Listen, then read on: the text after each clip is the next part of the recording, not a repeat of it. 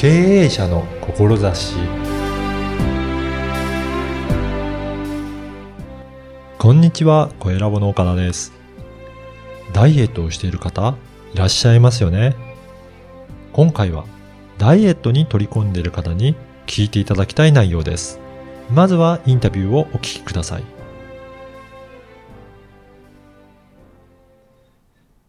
今回は、一般社団法人日本ダイエットコーチング協会で代表理事を務めていらっしゃいます佐藤えエリナさんにお話を伺いたいと思います。どうもよろしくお願いいたします。よろしくお願いいたします。そして、えー相川さんにも、はいはいえー来ていただいております。よろしくお願いしよろます。しくお願いします。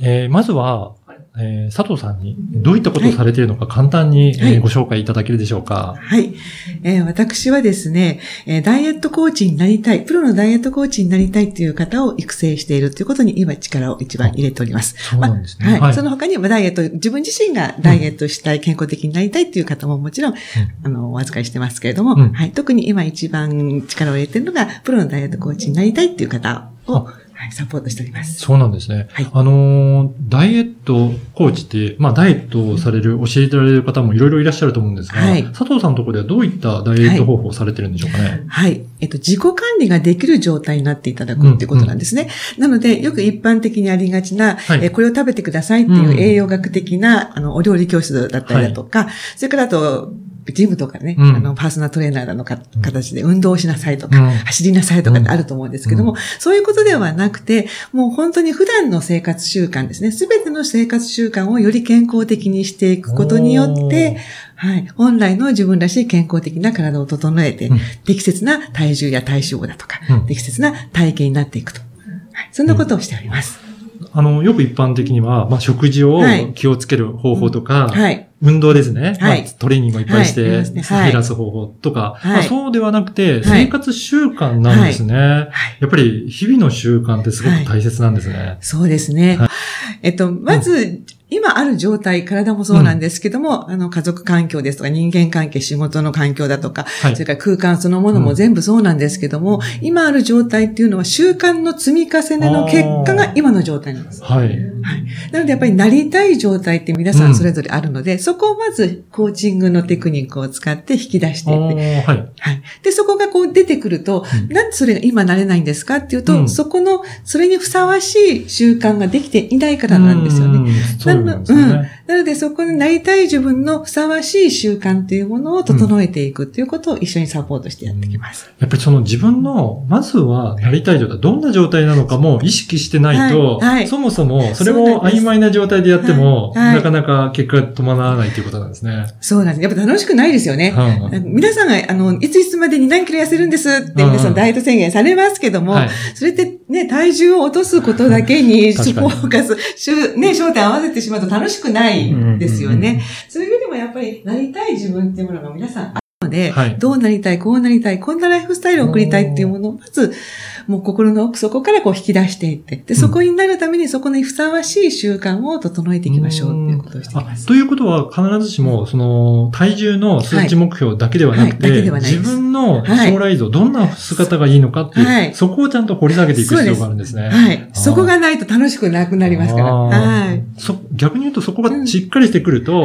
そのためにやってるんだっていうのがわかるので、そうです、そうです。日々の習慣が変わってくるっていうことですか、はい。自分でコントトロールしやすくなってくると。そのためにこれやってるんだってことが明確になってくると。そうなんですね。ははいい。先ほども、あの、日々の、どういったものを記録するのか、ちょっと手帳の方を見せていただいたんですが、はい。これを毎日つけて、はいそれでやっていってるんですかね？そうですね。うん人間って忘れる動物なので。あ確かにそうですね。はい。あの、口で言っててもやっぱり忘れちゃいますよね。うんなのでやっぱりきちんと書くっていうことが大事なんですね。うんただ書いても、その書いてもどこ行っちゃったのかなって、うんなっちゃいますので、うんきちんとこのザ・ダイエットっていうノートを使って、はい。日々もう本当にこれを、あのー常に手に持って、うん。それで書き込むという。うんで書き込むときにもやっぱり自分のやったことを書き込むものなんですね。できた、できたっていうものを書き込んでいくので、うん非常にあの楽しく、うん。自信が湧いてくるっていう、具体的には、どういったことをそこには書き込んでいくんでしょうかね？はい。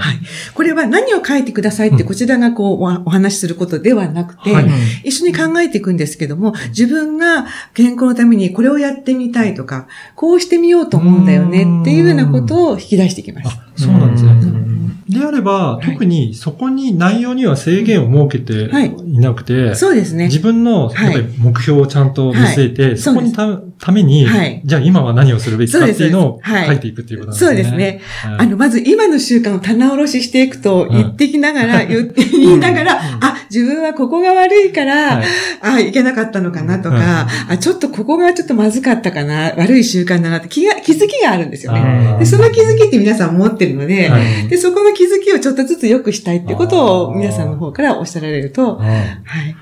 これどれぐらいの期間やるんですか、これ3ヶ月間なんです。?3 ヶ月間なんですか、はいこれなんか理由はあるんでしょうかね？はい。あります。あはい。なぜ3ヶ月なのかっていうと、はいあの、人間の体のこの細胞が生まれ変わってくるのに、だいたい3ヶ月間かかるんですね。おーなので、体が変わっていくまでに3ヶ月間。はい。そして、この習慣が身につくまでに、はい、3ヶ月間かかります。やっぱりそれぐらいかけて、はい自分の習慣にはい身につけるようにしていくっていうことなんですね。何度も何度も同じことを繰り返し、繰り返しやることによって身についていく。歯磨きと一緒です。ああ、うんじゃあやらないと気持ち悪いぐらいになっていそうですね。くといいってはい、そう。なっていくと、はい、ダイエット終うん期間をね、終了した後も身についてますので、うんリバウンドしにくくなる。うん。そんな効果がありうんます。だから自分の目標をしっかり持って、そのために日々何をするのかっていうのをちゃんと考えて、そのために行動していく。そうです。それでこれをやったっていうのを記録していけば、はい。どんどんその絵が積み重なっていくっていうことですね。そうですね。やっぱり一時期頑張ったとしても、それよりは日々の積み重ねの方がすごく大きいということなんですね。はい。結構皆さんハードなことやり始める方多いじゃないですか。はいダイエットを宣言して、そうですね。さあ走るぞとか、はいさあジムに行って何ヶ月間頑張るぞ。はいでもそれって非日常的だったりするので、あの、習慣にならないんですよね。期間中は頑張るんだけども、うん期間が終わってしまうと、やめてしまうと、また元に戻ってしまうってことがあるので、うんそんなハードなことはないです。やっぱりそれを日常にすることが大切なんですね。そうですはいうんあの、この番組は経営者の志という番組なんですが、はい佐藤さんの志ですね、はい思いの部分をちょっとお聞かせいただけるでしょうか？はい、ありがとうございます。えっ、と、私はですね、もう健康的な笑顔に溢れる世界を作っていきたいっていう、こんな思いで日々活動しております。はい。あの、やっぱり、その、楽しく、笑顔でやっていかないと、はいこういった習慣がすることって、なかなか続いていかないですよね。はい。うん。やっぱそれが皆さんが笑顔になるようにっていうことなんですね。ううん。ん、やっぱり人生ですからね、うん。皆さんそれぞれの人生をより豊かに幸せに過ごしていただくためうん。に、はい。そのためにやっぱり笑顔溢れるような世界を作っていきたい。だとすると、この習慣をいろいろ変えていくと、うんそういった笑顔になっていくようなものって、まあ、体調面だけじゃなくて、他にもいろいろやっぱり、あの、良くなっていくことはあるんでしょうかね。はい、そうですね。整ってくると、うんやはり気分も感情も高まってきますよね。うんで思考もやっぱりクリアになってくるってはいいうところもありますので、やっぱり自分のパフォーマンスも上げられる。お仕事のパフォーマンスも上げられるし、あはい人間関係も良くなってくるし、あはーはいい、もう本当に夢実現ですよね。自分がなりたい自分になっていくっていうことは。じゃあ、いろんな面が整っていくっていう感じなんですね。そうですね。ううんん佐藤さんのお話を聞いて、はい。この日本ダイエットコーチコーチング協会にもうちょっと興味あるなっていう方がい。いらっしゃるかと思うんですが、はい。どういったところからお問い合わせするといいでしょうかね？はい。あの、できたらホームページの,、あの方を開いていただいて、はい。で、そこにあの説明会ですとあか、はい。えお問い合わせですとか書いてありますので、ははい。い、そちらからあのお問い合わせいただけると嬉しいです。あの、説明会っていうのははい。どういった内容のものの説明会なんでしょうかね？はい、説明会っていうのはですね、はい。あの、認定ダイエットコーチになるための講座っていうものがあるんですけども、うんはい。その講座はどんなものなのかって皆さんわかりわからないですよね。はいなので、まず説明会にいらしていただいて、そこで講座の説明ですとか、はい内容ですとか、こういうことをやってるんですよっていうことをお伝えしていきます。あだとすると、自分でできるだけではなくて、はい人にも教えられるようにな,、はいなっていくっていうことなんですね。そうですね。うんもう実践型の講座になってますので、はいはい。まずは自分自身が整えていただいて、で、それで溢れた部分を、はい、皆さんに還元していくっていうところでは、お仕事としてもできるんですよ。ね。はいはい。ではぜひ、うんそういったあの体験会から、はいあのお申し込みいただいて、はいまずは知っていただくことが大切かなと思いますので、ぜひ、ホはいームページ、えっ、と、ポッドキャストの説明文にも URL を掲載させていただきますので、ぜひそこからチェックしていただければと思います。はい。はい。本日は一般社団法人日本ダイエットコーチング協会の佐藤さんにお話を伺いました。どうもありがとうございましたあ。りがとうございまありがとうございした。ました。いかがだったでしょうか単なるダイエットではなく、なりたい状態を棚卸しして、その状態になれるように習慣を変えていく。習慣改善をしていることがよくわかりました。